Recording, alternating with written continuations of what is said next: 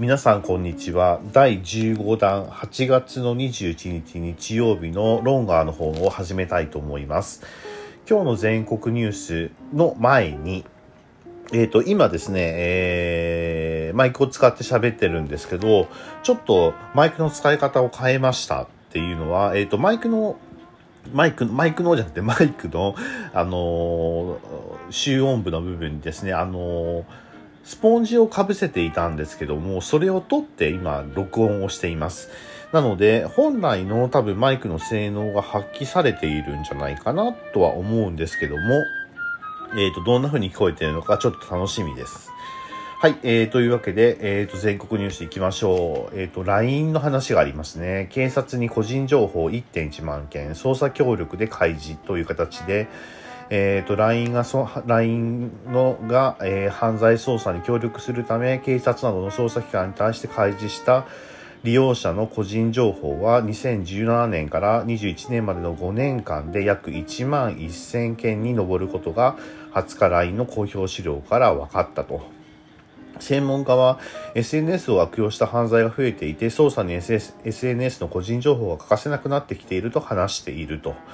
いうことはありました。でね、これ僕気になったんですよ。捜査協力で開示したんですよね。つまりですね、あの、開示しなさいよという裁判所の令状がない状態で開示をしたということだと思うんですよ。でですね、これに対してですね、あのまあ、後からコメントしますけど、コメントを読みますけども、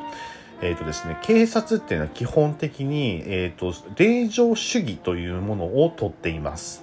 えー、何でもかんでもね、自分の思う通りにやっていいっ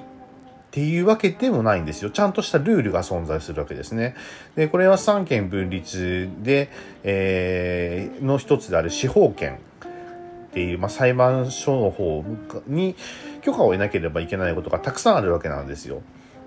でですね、その裁判所が許可しないことはできないわけなんですね。基本はできないんですね。で、これがですね、後から取ればいいわ、とか、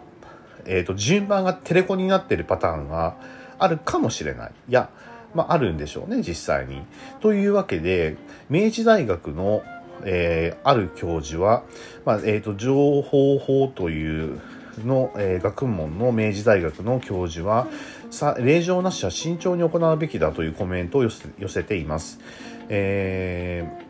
ー、裁判所の令状に基づいて捜査機関に個人情報を開示することは理解できる。まあそうですね、理解できますね。一方で、令状に基づかない捜査関係、関係事項紹介紹介で、マージで、いわゆるマージですね。で、個人情報を開示することは、利用者のプライバシーの保護や憲法に保障された通信の秘密の点からも慎重になる必要がある、とコメントしています。で、LINE なんかはもうもちろんですね、通信の秘密に該当するわけですよね。これっていうのはもう憲法にズバリ条文、まあ、憲法条文として入っているわけなんですよ。でですね、まあ、えっ、ー、と、まあ、司法に携わる人間ならわかると思うんですけども、まあ、これは犯されざる、ざる権利の一つなわけなんですよね。でですね、まあ、LINE もそれに該当すると思われます。で、LINE などは、えっ、ー、と、コメントの続きを読みますが、LINE など大量の個人情報を蓄積している企業には、捜査機関に提供した情報の概要に基づいて公表する社会的責任があると言えるだろうと締めくくりがされています。さて、えっ、ー、と、皆さんはどう考えるかどうかわかりませんけども、えっ、ー、とですね、まあ、まあ、過剰な、え、権利の保護というのもまたこれも問題になりますが、どっちの権利の保護っていう感じもありますよね。で、えー、っとですね、LINE は捜査機関などへの利用者の情報を提供する場合は、厳密な基準を作成し、十分な検討した上で提供している。基準は公開しており、個人情報は厳重に管理をしているとコメントした。はて、LINE って過去に個人情報漏れたことありませんでしたっけ？いや、そうじゃなくて、まあ漏れてないとしても、個人情報が漏れる可能性があるっていうふうに指摘されたことありませんでしたっけ？はて、LINE って防衛省の人たちとか使ってますかね？っていうことなんですよ。うんまあ要はですねであとまあ一時期まあいろんな雑誌とかにも LINE のスクリーンショットがまあ、バンバン流出した時期ありますよね。まあ、そこからまあ、LINE の個人確認っていうのは厳しくなったと思われますけども、さて、スクリーンショットがガンガン漏れるような通信って秘密、機密性が高いと言えるのかな？ということですね。でもその一方で、SNS の SNS を利用した犯罪っていうのは増えているわけですよ。それはもう間違いがない。で、そういうことに対してどうバランスをとっていくのかっていうことと、えー、っと、まあ、憲法上の、えー、権利ですね。権利、あの、保障された権利と、それから捜査権の立ち入る権利というもののバランスをどうやって、えー、良いバランスを見つけていくかっていうのもすごく大事だと思います。これどっちかがね、バランスを書いて過剰に保護されてもダメだと思うんですよね。うんその辺ですね、うまく裁判所が、えー、コントロールをした方がいいんじゃないか思う部分もある反面、正義感に燃えていると、自分が正義だと思ったら何してもいいっていうパターンになる可能性もあるわけなんですよね。それっていうのはどっちもがある可能性なんですよ。でそれに対してどうやって、えー、まあ、司法が、えー、うまいこと話をしていくかっていうことですよね。まあ、その辺が、えー、大事なんじゃないかなと思うんですけどもこのプライバシー保護とかっていうのはですねあのすごく大事な権利なんですよ。生存権というか、あの、表、まあ、表現の自由もそうなんですけど、いろいろと関わることがあって、まあ、基本的人権の一つですよね。えー、まあ、そこにですね、まあ、他人がずかずかと、ほらほら、あのー、この印籠が目に入らぬかって入っていっていいのかなっていうのもあります。でも、入れないのも困るかもしれない。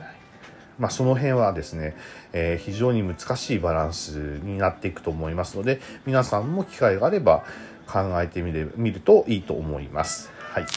五輪汚職の話がありますね。えー、特捜部が、えっ、ー、と、面会、理事との面会、元、元理事との面会記録、録音を入手したそうですが、まあ、個人、の名前がバンバン出てくる話なので、まあ、ロンガーの方ではこの話はちょっと避けていきたいかなと思います。さて、えっ、ー、と、ニュースの経路はガラリと変わりまして、えっ、ー、と、岐阜県本巣市の、えっ、ー、と、幕和文楽伝統をつなぐというわけで、人幕和人形浄瑠璃、幕和文楽が、えー、市民ホールで3年ぶりに上映されたという形ですね。昔ですね、僕このね、人形浄瑠璃って僕、僕個人としては苦手だったんですよ。なんでかっていうと、前も話したんですけど、人形にすごく魂がこもりすぎてちょっと怖いっていうのがあってですね、なんか人間ならざるものがですね、人間をやっているような、あの、その怖さというものがあってですね、ちょっと不気味に感じるところがあったんですが、まあ、いろんな文化や芸術とかに触れる、触れるようになってですね、だんだん良さがわかるようにもなってきました。なので、この伝統、伝統の保、伝統を守っている保存会がですね、ぜひですね、えっ、ー、と、今後も、えー、続けていってもらいたいかなというふうには思います。えー、観客と、まあ、感情のこもったやりとりに感動したとかっていう話があるみたいですね。そうですよね。あれ不思議なんですよね。人形浄瑠璃、まあ、人形浄瑠璃って表情が変わらないのに、なんか表情が見えるんですよ。なんとか効果って言ったんでしたっけ？それって。なんかあるんですよね。心理学でなんとか効果っていうのがあるんだと思うんですけど、ともかく人間の、えー、脳みそって不思議ですよね。その辺、えっ、ー、と、本当にの人人形なのに本当の人間みたいにね、えー、見てしまって感動しちゃうっていうね、その不思議さがあると思います。また、そういうのが、まあ、魂がこもっているっていうことなんでしょうね。はい。その他は、はい、えー、っと、毎週出ました岐阜難読地名ということで、本巣市にある地名です。えー、席に座りなさいって言われるその席に田んぼの田と書いて、なんと読むかということですね。これ、昔から僕読んでたので、まあ、さっとこれ、まあ、席だとは読みませんね。とは読まなくて、むしろだと読みます。このむしろだっていうところがあって、えっ、と、小学校にもね、むしろだ小学校などの名前として残ってるんです。で、えっ、とですね、モレラ岐阜っていう大きなショッピングモールがあるんですけど、その一帯をむしろだというようなところにあって、実は、あのー結構昔からある地名らしいんです。そのことが今回の、えー記事に書かれています。平安時代の辞書には、むしろ田郡について、えーない、ゆえ、ゆえないの、ろ、えーゲロのろに多いって、む、無能ロータという表記について、えーあるほか、なんて読むのこれ？漢字が読めない。えっ、とね、草冠に述べるっていう字。ちょっとごめんなさい。勉強不足って読めません。これ、室、室田？室戸だとも記されましたって。えー由来は敷物を意味するむしろから、むしろを述べたような伝端であったためとの説があるそうです。えーこの、えー後ろ田地方にある、えーまあその、そこからまあ来てるんですけど、後ろ田地方のですね、アザっていうところがあるんですけど、アザもすごく変わっていて、えっ、とね、あの、遣唐使の唐の字の一字があるんです。こっちも難読で、これね、読めなかったです。僕も読めなかったです。あの、アザってあんまり読まないですからね。えっ、とですね、このアザは、えっ、とですね、難読で、もろこしと読むそうです。でですね、もろこしって言うと僕はもうトウモロコシなのかなとかって思っちゃうんですけど、もろこしとは一般に渡来人にちなむ土地を言うということで、やっぱりですね、大陸からの、あの、まあ、流れというか空気があるみたいですね。でですね、えー、むしろ田地方は風水害で荒廃した土地を白木からの渡来人渡来者たちが、えー、美伝地域に再開発したと説いています。え白木百済じゃなくて白木なの？でもね、あのーこの辺の、まとまあ、歴史の話をしだすと、すごく深いので、あの、まあ、さらっと流しますけど、えっ、とですね、白木と百済って、まあ、あんまり仲良くなかったんですよ。でですね、あのーまあ、私たちは、あの、白木の人間ですって言いながら、実は百済から来た人たちも結構いたわけですね。要は自分たちの出身の土地を偽ってたわけなんですよ。まあ、白木や百済っていうのは、あの、韓国の方、まあ、今の韓国というか朝鮮半島の方の話なんですけど、えー、まあ、白木と百済と、あともう一つ名前ど忘れした、あの、一つが有名なところがあるんですけども、し白木、白木と百済と、あと、どこだったかな？ちょっとお待ちくださいね。調べてます。白木と百済と。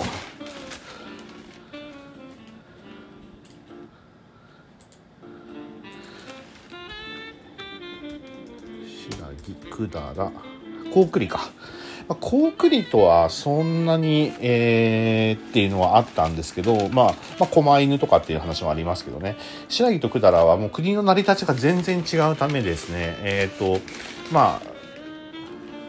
この話があるんですけど、まあ、もろこしと、唐と書いてもろこしと読むんでしょ？まあ、この唐の字で、くだ、白木、白木かな僕実態は百済の人だと思うんですけどね。で、しかも、美伝開発、美伝地域に再開発したってことは、稲作なんかの知識を持ってたっていうことは、まあ、トライしてきた時に、まあ、かなり先進的な知識を持ってたと思うんですよね。でですね、白木よりも百済の方が、白木よりも百済の方が先進的な知識、まあ、特にでもね、であの農作物よりも工芸的なもの工業的なものの方が百済の方が上だったと思うんですけどもえっ、ー、とですねうーん白木なのかなって思います。実態は百済のような気がしますけど、まあ、白木っていうあの歴史の書が語っているので白木なんだと思いますけども、えー、まあ、その辺また機会があれば白木や百済のお話をしてみ白木と百済と高句麗のね、えー、参観の話をしてみたいかなとは思いますけども、まあ、なかなかその辺の話はですね非常に面白い歴史の話になってくると思いますまたロンガーの方で、えー、機会があればしてみたいと思います。あ、自分のモレスキーにメモとこう、えっ、ー、と、白木と、白木と、百済と、百済と高句麗。高句麗の話をする。よし。はい。えー、ネタ帳であるモレスキーにメモっときました。今、カチャって言ったのは、あの、ペンをしまったんです。うるさいってごめんなさい。はい。え、ー、と、当地の、えー、で、話は記事に戻しますけども、えー、まあ、美伝地域に再開発したということで、えー、猿投神社は諸越様と呼ばれているそうですということだそうです。まあ普通にむしろだとは読めないですよね。慣れてる人ならパッて読んじゃうんですけど、あのー、まあこれも余談なんですけど、元寿司の辺、まあモレラ岐阜もそうなんですけど、元寿司の辺りって、まあ5番の目っぽいところがあるんですよね、地域を見てると。でまあそれがまあ結構広範囲に5番の目っぽいところがあって昔ですね知られざる都があったんじゃないかなって思うんですよ。まだこれ研究の段階なんでしっかりとは言えないんですけどもどうもテスト値テストとしてある種のあのゾゾゾートと言ったらいいのかな？あの都を作ってみた。テステストテスト建築をしてみたんじゃないかなと思うんですよこの辺を。でそれを西の京都の方に持ってったんじゃないかな。って思うことがたくさんあるんですよ。だからこの辺にも岐阜のこの辺りにも渡来人の人たちがいっぱい来てるにもかかわらず記録があんまりない正直出てこない。土着の民として記録されちゃってるのか何なのか知りませんけどまあ正直、まあ、あの根血が進んで、まあ、ある意味入れ替わっちゃったのかもしれませんね。土着の民民と渡来人の根血が進んで渡来人の方の血血が、えー、も、えー、土着の民の方を混ざって、えー、居ついちゃったんじゃないかなと思う点が元寿司にはいっぱいありますのでまあ地域史とかですね、機会があれば見てみたいかなというふうには思います。はい。というわけで、岐阜の難読地名、むしろだでした。はい。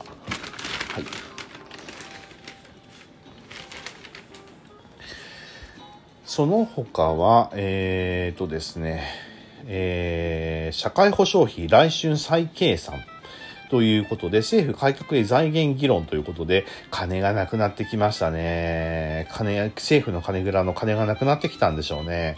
なので、えー、2040年時点でどれくらいの、あのー、社会保障費が必要になるのかっていうのを再計算するっていうんですけど、まあ、今やね、スーパーコンピューターがある時代ですよ。その辺もですね、利用してですね、きちんと計算してみるのもいいんじゃないかなと思うんですけども、40年度費用の推計は18年以来で、当時は年間190兆円と試算をした。うーん。というわけで最新データを使う今回の見直しも現在の総額130兆円規模を大幅に上回るのは確実だということで社会保障制度の改革は不可避の情勢である。ということで、国民負担増などの財源議論が加速しそうだ。もう、そうですよね。財源がなかったら、民、民、民草から取るしかないわけなんですよ。そう、そうしないと、だって、金蔵には金がないわけでしょって言うんだけども、これってなんとなく、あの、幕府の姿勢あの、江戸時代の幕府の姿勢になんとなく似てる感じがしますよね。まあ、重、重税を課して、で、えっ、ー、と、まあ、まあ、民草たちはですね、民草というか、まあ、一般の人、一般っていうか、まあ、要するに、まあ、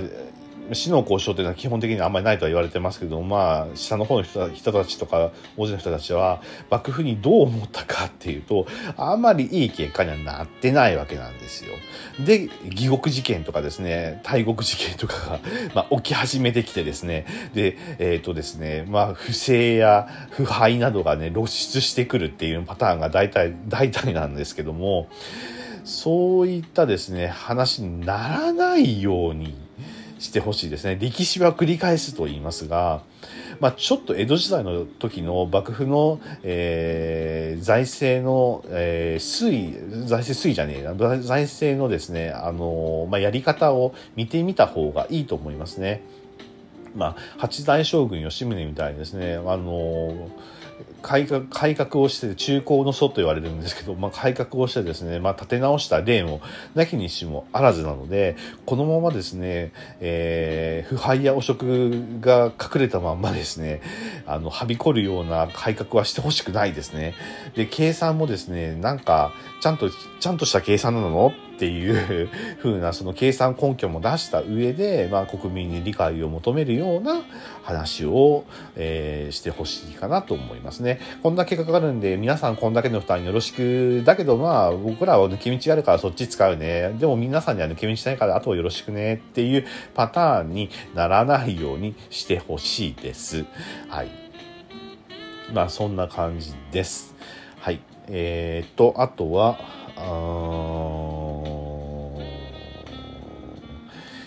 まあ、社会保障費の話も出てますけども、まあ、19年度123兆円支える、支え、じゃ減る支えてという形で、えー、っとですね、ごめんなさい。あの、噛みました。減る支えてです。つまり、えー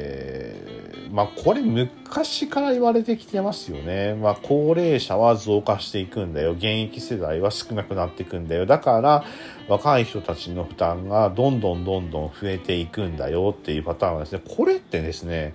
分かんなかったのかって言ったら、もう出生率見た時点で分かったことでしょって、なんで対策しなかったのって思うんですよね。もう対策ができなくなるような、えっ、ー、と、巨額に膨れ上がった状態でどうしようどうしようっていうよりも、もう将来こうなるんだから、だからまあ社会保障士来来週再計算するんだと思いますけど、まあ、将来こうなるんだから、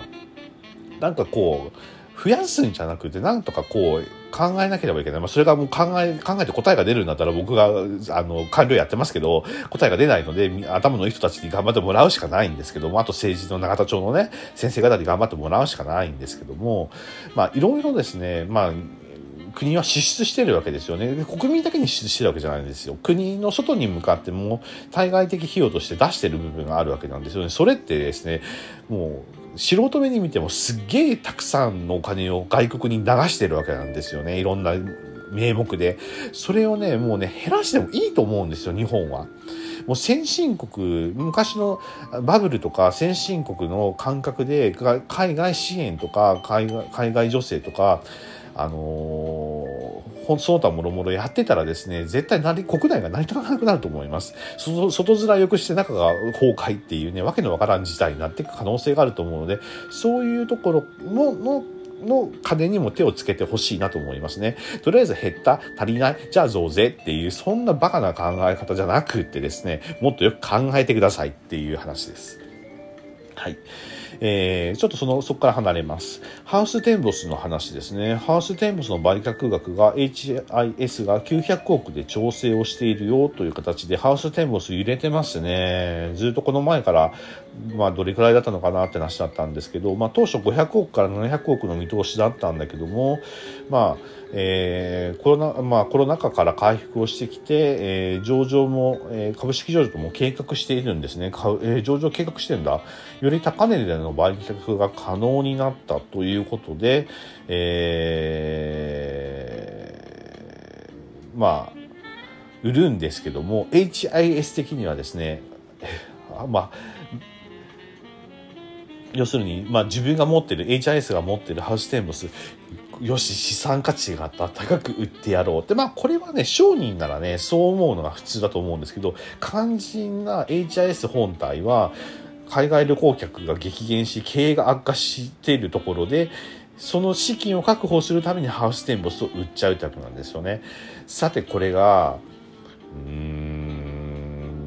正しい経営判断なのかどうかは、まあ、売ってみて何年か経たないとその結果は出てこないとは思うんです。思うんですけど HIS の補填の本体の強化と補填のためにハウステンボスが高値で売られるっていう構図がなんとなく見え隠れするような気がします。なんかハウステンボスがちょっと気の毒なような気もしないことはないですよね。まあ、ハウステンボスは売却された後も営業を続けるということで、えー、HIS は従業員1238年の雇用維持を前提に交渉している。まあそれはそうですね。前にも言いましたけどまあ売っちゃったらあとは知りませんよじゃなくてですね。やっぱりその人たち1238人の生活がかかってるわけですよ。その後ろには1238人の家族がいるわけで。でそれを考えるとまあ日本的経営の感覚から言うのであればそういうのはまあ費用だから人件費だからって言ってまああとは知ったこっちゃねえわ売れりゃ売れ売れて高値で売れりゃそんなこと知ったこっちゃねえわっていう考え方はやめた方がいいと思う。それはですね HIS にとってそんな考え方をして売ればそれが透けて見えるし、えー、将来的に自分たちにとって損になると思いますのでね、えー、その辺は、えー、よく考えた上での売却の判断をされた方がいいのではないかなという形です。ちなみに HIS 本体の4月期の連結決算の純損益は過去最悪の269億円の赤字だったそうです。ハウステンボスがもしも900億で売れたら美味しいな話ですよね、HIS さんっていう感じかな。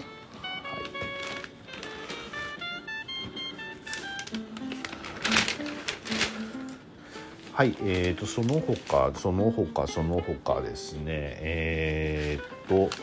えーと、本の紹介の話がありのそれからサーフィン年輪ピックで正式種目あそうなんですねまあ、サーフィンが年輪ピックで正式種目になることはいいことだと思いますね。あの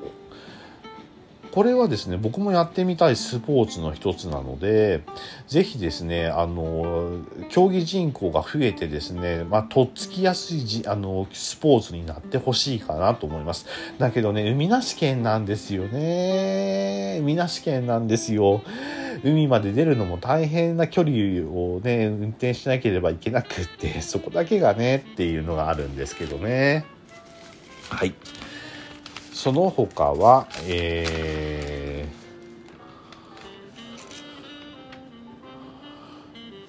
ー、まあ、いろいろありますけど、えっ、ー、と、シニア情報といって40%以上の、40じゃなかった、40歳以上の男女の98%。が老後の生活に不安を感じているっていうことが保険マンモスのアンケートで明らかになった。っていうか98%っていうか100%なんじゃない？って僕思いますけどね。まあ、調査は4月インターネット上で実施をした。うーん、全国の40歳から70歳の500人から回答を得た。というふうになるんだけど、これ年齢層に、アンケートの答えの年齢層に偏りが出そうな気がしますね。これ正直にそのまんまそうだねって捉えていいのかどうかっていうのは、年齢層別にこういうふうに回答しましたよっていうふうに書かれてないんです、この記事には。全体で、えー書かれてるんですね。なので、まあ、どこまで、えー、偏りがない、隔たり、隔たりじゃないな、偏りがないっていうふうに考えていいのかがちょっとわからない、えー、ニュースになりますけども、まあ、読んでいけば、えー、不安の内訳や老後の出金を挙げた人が414人でトップ、年金制度が327人、病気や怪我が294人と続き、だからね、病気や怪我で死ぬよりも、あの、金のことの方が心配。まあ、それはそうですよね。だって資本主義の世界に生きてるんだもん。金がなかったら首が回らんのと一緒ですよ。で、そんな中、老後の資金、健康に備えてる人は64%、半数ちょっとしかいなかったっていう感じですかね。内訳は貯金クが7割をふ、えーと、占めたほか適度な運動資産運用栄養のバーストで食事これ結構ごちゃごちゃな アンケートの集計になってますね。まあ、ちょっときちんと集計をした結果が保険マンモスから出ることを祈っています。ただですね、今の生活が手一杯で備える余裕がないとの理由が多数を占めたというくくりになっていますので、今の日本を象徴してるかなっていうのはよく思いますね。はい。その他ですね、えっ、ー、と、男女共同参画、えー、とか、えー、と広告にスポーツ高校野球ですねえー、とにスポーツ地域版に地域版に広告に、えー、番組表広告。それからいろいろとあるんだけども個人情報というか個人名が出てくるようなことがあるんですけどその中のえっ、ー、とですねこれ何になるのかな？社会面社会総合面で、えー、サンマサンマ漁本格化大型船次々出港根室の話ですね。100トン以上の大型船によるサンマの棒受け網漁、網漁が20日、20日解禁される、神々でごめんなさい。えっ、ー、と、拠点の一つ、北海道根室市の港からは、えー、約20隻の船が出発したと。本格的な漁の始まりに漁師から期待の声が上がったが、近年は不良が続く上、ウクライナ侵攻による、えー、安全面の懸ウクライナ侵攻による日露関係の悪化に伴って安全面の懸念も高まる。ってそりゃそうですよね。恐ろしさに使うねなんかむちゃもんつけられて捕まったらだって簡単に帰れないですもん。そういう話いっぱいありましたよね。だもんでね。まあまあ、ロシアに気を配りながらの漁になりそう。それでも行くからには大量を目指したいと意気込んだ。恐ろしやは怖いけど、でも、あの、金が眠ってるんだから俺ら行くぜっていう男気が見えますね。頑張ってください。っていう感じになりますけど、でもロシアには本当、あの、気をつけてくださいね。ロシアは恐ろしやでございます。まあ、そんな感じでございますので、まあ、何をね、えー、ネタに言ってくるか、イチャモンつけてくるか分かりませんので、だけど、まあ、サンマは近年不良で、昨年の水揚げは過去最低の約1万8000トン。1万8000トンしかなかったんですね。そうか、やっぱりそうなんですね。なんか、年々年々、あのー、サンマも高く、高くなるし、細るし、油もあんまり乗らないし、ね、昔のサンマの美味しさを知ってる人からすると、最近どうしたっていうのは思うんですけども、まあ、平年より小ぶりなものが多いという予測を発表しているということで、まあ、今年もあんまり期待できないかもしれないかなっていう話なんですね。それでも、あの、言ってくれるのでありがたい話ですよよね。また、サンマを食べるときにこの記事を思い出すと思います。はい。あとは、県内の岐阜県内のコロナ感染者が4506人感染でしたよっていうのが20日の土曜日がその人数になります高止まりですねあとはえっ、ー、とまあ例の五輪汚職に伴って、えー、札幌招致ですねがの人たちががっかりしてる。それはがっかりするでしょうね。それは思いますよ。イメージ悪くなりますもん。ていうか悪くなりましたもん。間違いなく。ね。それまあ札幌五輪と東京五輪五輪は違うんだよっていうのは分かります。分かりますけどもどうしてもまた同じようなことがあるんじゃないのって思っちゃうんですよね。決めつけてはいけない。決めつけてはいけないけどもまあ味噌がついたっていう感じは言えるでしょうね。はい、でちなみにその横に公式服に青木偶然って書いてあります。えー、JOC 事件との関連否定、まあ、たまたまなんだよ。たまたまなんだよ。たまたまなんだよ。偶然だよ。本当か？そうじゃなかったんでしょ？今回の事件の内容って。もう出来レースだったっていう明らかにもうスクープされちゃってるんだしもうねえ。これ偶然でもあんま言わない方がいいと思いますよ。もう本当にね、いい大人たちが何してんだって思いますね。本当にね、東京オリンピック開催して、わー、やっぱりコロナ禍で大変だったけど、オリンピック開催してよかったよね。感動したよね。ああ、事件が起きてるよ。こう、汚職事件だったのねっていう話で、がっかりですよね。何してんだ大人たちはと思いますけどね。これ子供たちがですね、大人になった時に東京オリンピックってどんな流れでしたかって聞いたら、コロナ禍で大変で、大変だったけど開催してすごい感動の嵐だったんだよ。東京オリンピック開催してよかったんだよ。でもね、実はっていう、この一文がついちゃうことが、本当にね、悲しい話ですよね。寂しい話でもあります。ね。そういうことがね、なかったらよかったのにと思うけど、もうしょうがない。あっちゃったんだから。だったら、つまびらかにして、いろんなことをですね、まあ、公表していった方がいいと思います。まあ、この際なので、みんな出し切りましょう。そして、札幌オリンピック、札幌オリンピックというかね、札幌招致をもうクリーンな、でもね、まあ、大人の世界だからね、100%クリーンってことはありえないのかもしれないけど、だからといって汚職を認めても認めるってわけじゃないですよ。汚れてもいいってわけでもないんですよ。だけど100%クリーンな状態で迎え入れて、それで終えたら、ね、承知できたら最高じゃないですか。ね。と思います。はい。えー、捜査関係者の人たちには頑張っていただきたいかなとは思います。その他はですねまあ公園で声かけられホストと交際って名古屋の繁華街とかって店にも通い月数十万円っていうのがあってですねなんかとんでもない世の中ですよね。もう本当にちょっとっていう交際相手をなんか風俗店で働かせるとかですね。もう本当にねどんな話なのそれって。どっかのなんかあのなんていうんだブラックな話を書いた映画かよと思うようなね話がね新聞の記事を彩ってます。びっくりします本当に。まあ。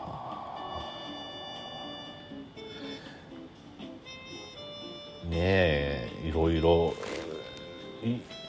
思うところもあるんですけどもこういうことがなくななくなるというかねそういうのがねない世の中になるといいなと思う記事が、えー、最後の方はたくさん見えました。はいまあいいニュー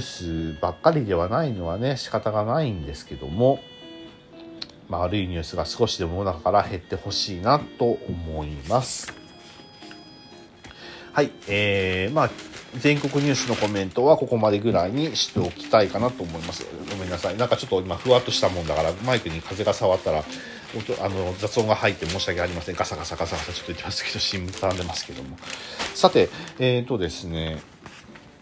僕の方からの今日の話題ですけども、えっ、ー、とですね、まあ、ツイッター上でですね、えっ、ー、と、あなたはポッドキャストを聞いてますかというアンケートを取ってみました。でですね、えっ、ー、と、まあ、計途中だったんで、最終集計とそんなに変わらないので、まあ、このまま言っちゃいますけども、え、ー、とですね、結構聞いているが15.4%、で、まあまあ聞いているが7.7%、たまに聞いているが15.4%、全然聞かないが61.5%とありました。残念。皆さん、ポッドキャストを聞く習慣ってあんまりないんですね。僕、ラジオよりもね、ポッドキャストの方が面白いと思うんですけども、なかなかそのあたりね、理解がね、進んでないかなって思われます。ポッドキャストって結構いいマーケットというか市場だと思うんですけど、どうも日本はあんまりポッドキャストを聞かない感じかなっていうのは思います。61%約6割ですよね。約6割の人がポッドキャストをあんまり聞かないと言ってるわけですから、まあ、結構な半分以上かと思いますのでちょっと残念ですよね。せっかくこうやってポッドキャストで配信をしていても、えー、まあ、聞いてくれない人の方が多いんですけどでもあれなんですよね。ポッドキャストね別に特別なソフトやアプリがなくてもウェブブラウザでもね聞けるんですよね。だからぜひあの聞いてくださいっていうふうには思うんですけどもうーんまあこればっかりはねえっ、ー、と出てきましたね。3週のアンケートで16票のアンケートでと結構効いているが12.5%まあまあ効いてるが6.3%たまに効いているが12.5%という形でえっ、ー、と19の30 1%32% ぐらい3割ぐらいしか3割ちょっとぐらいしか聞いてくれてないっていう感じなんですね。まあでも3割も聞いてくれたらありがたいと思うんですけどね。えっ、ー、と、100人いれば30人、30人から35人、5人弱は聞いてくれてるんでしょまあそれを考えるとありがたいなと思うけども、えっ、ー、と、残りの、えー、68.8%、まあ約7割ぐらいの人でですよね。7割、7割弱の人たちは、えー、ポッドキャスト聞いてね、もったいないですよ。ゲームなんかするよりもポッドキャスト聞いた方が面白いですよとかって自分で自分のこと自画自賛してたらいけませんけども、まあそんな感じで、ポッドキャストの市場はまだまだ日本では、えー、開拓や発掘の、えー、猶予がある、猶予じゃないわ再、開発の余裕があるマーケットなんだなっていうのがよくわかります。で、Mac なんかね、買うとね、ポッドキャストってアプリがそのそのものズバリついてきますし、iPhone なんかもね、ポッドキャストっていうアプリがそのものボーンってあるので、まあ、この、えっ、ー、と、集団儀のローン、集団儀のラジオトークの方も、ロンガーの方も、ポッ、アップルポッドキャストには RSS 配信してるんですよ。要は、アップルポッドキャストのアプリで聞けるんですよね。なので、せっかくなんでね、もったいないなとは思うんですけど、意外と聞いてないなっていうことに、ちょっと、えー、と、ショックを受けました。まあでも、まあもともとね、えっ、と、まあ皆さんに聞いてもらうためにもやってるっていうのもあるんですけど、自分の、まあ、仕事のスキルを上げたりとか、あと、えっ、ー、と、まあいろいろ、いろいろこう話題を豊富にしたりとか、まあ、まあいろんなものの良さを、なんて言ったらいいのかな、あのーするために、えー、まあ、上げるために、自分のスキルを上げるために、ポッドキャストを配信していますので、はい。なので、まあ、続けようかなとは思いますので、皆さん応援よろしくお願いします。まあ、その中で、ちょっと、ポッドキャストがっかりしているところになんですけども、ちょっと最近ですね、あのー、まあ、面白面白いかな？ちょっとへえっていう興味のある記事を見つけました。えっ、ー、とですね、興味のある記事も全く話が全然別の話になります。ポッドキャストは全然別の話になります。えっ、ー、とですね、ルーカスっていうですね、えー、チェストコンプレッションシステムっていうのがあるんです。これってですね、えっ、ー、とね、えっ、ー、と CPR、えっ、と、ほら、山の、えっ、と、前、ポッドキャストで山、山手線で心肺停止っていう、えー、コミックが、まあ、医療ルポコミックがあって、まあ、心肺蘇生法 CPR ですよね胸骨圧迫がいかに大事かっていうのを、まあ、とうとうと話をしたんですけど心肺、まあ、心肺蘇生法 CPR って結構体力使うんですね。まあ実際にあの訓練をした人ならわかると思うんですけど、結構大変なんです。汗ダックダックになりますけど、あれって。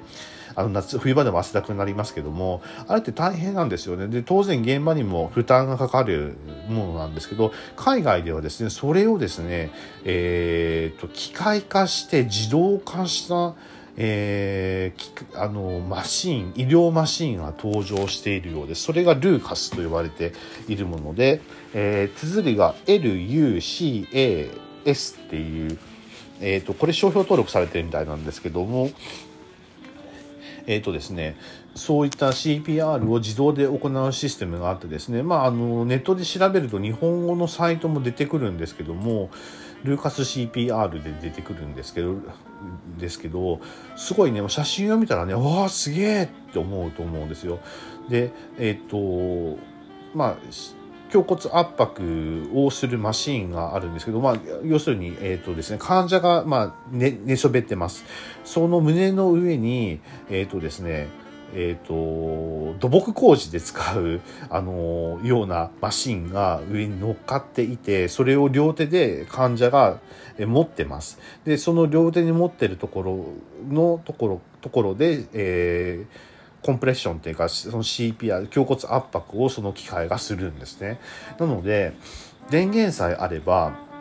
胸骨圧迫を絶え間なく一定のリズムで一定の深度深さですねで行える、えー、システムなんですよこれってですね機械的 CPR 装置って書いてありますけどすっごいねいいアイデアだと思うんですよ。これね、日本を早く取り入れた方がいいと思いますね。あの、まあ、どれくらいの効果があるのかっていうのをもちろん調べてからですね、あと、まあ、医療機器になりますので、厳密な調査をしてからですね、取り入れるべきだと思うんですけども、これってですね、あのすごくですね、治療に専念できると思うんですよね。もう C、という形でですね、その CPR、まあ、科学に立脚し経験に裏付けられた自信とかっていうふうに形でネットに書かれてますけどもまあえーと、1分間に102回の CP、えーと、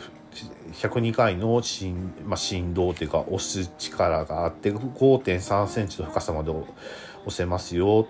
っていうふうに書いてありますね。まあ、その辺ですね、まあ、絶え間なくできるっていうのがあって、も脳の血、脳の血流を止めずにですね、行えるということなので、もう非常に画期的と思います。で、動画でも紹介されてるんですけども、まあ、ちょっとあの、著作権の問題とかがありますので、ちょっとやめときますけども、ともかくですね、えっ、ー、と、これって早く日本導入してほしいなって、えー、素人目には思うんです。で、皆さんもですね、ぜひ興味があれば、えー、Google などで、えー、えー、っとですね、ルーカス、L、えー、っと、LUCAS で、スペース開けて CPR で検索すると一発で出てきますので、あれ、なんか、Google ホームが勝手に反応しました。大丈夫？まあ、なんか喋ってるのが聞こえると思うんですけど、まあ、ほっといてください。そんな感じで、えっ、ー、と、CPR の話とかができる、あの、CPR ができる機会がありますよというのがあったので、まあ、皆さんにご紹介となりました。まあ、医療関係者の人たちにもね、その、胸骨圧迫の負担が減りますので、まあ、早く導入をって同じことを繰り返して喋ってますけども、というふうに思います。はい。というわけで、えっ、ー、とですね、まあ、コメント、あの、ホームページのコメントにも、まあ、両手が自由になるため、救急隊員、他の救急活動に集中できます本当にそうですよね。CPR だだけだと、それだけで人一人と、それから交代要員一人が取られちゃいますもんね。で、えー、それがフリーになるわけなんですよね。それ、しかもその、しかも血液循環を止めることがないえーと、血液循環を保つ保っている状態ができるというのがですね本当に画期的なシステムだと思います。はい。というわけで、えーと、皆さんも興味があれば、えー、ぜひググってみていただけるのもいいんじゃないかなというふうに思いました。そんなわけで、えーとちょっと興味のあるものの紹介でした。はい。えっ、ー、と、さあ、今日の岐阜は、えっ、ー、と、ラジオトークの方でお話ししましたけども、朝雨、えー、昼間晴れ、え夜雨っていう感じで、まあ、梅雨時、梅雨戻りみたいな感じですね。でも、すごい蒸し暑いっていう一日でした。で、えー、まあ、秋の雰囲気ですね。まあ、今日、空をちょっと眺める機会があったの。空を眺めていたらああ雲がなんか秋の雲になってきたなって。空高く馬こゆる秋とか言うけどとかって思いながら。なるほどなるほど。もう秋がもう目の前にもう迫ってきてるっていうか秋がもう訪れてきてるのねと思いながら、えー、空に浮かぶ雲を眺めていました。皆さんも、えー、機会があればちょっと一息ついて空を眺めてみると季節が感じられるんじゃないかなというふうに思います。それではまた明日、えー、機会、明日なのかな？次の機会にありましたらお耳にかかりたいかと思います。それでは皆さん、今日も明日も良い日を。それでは失礼をいたします。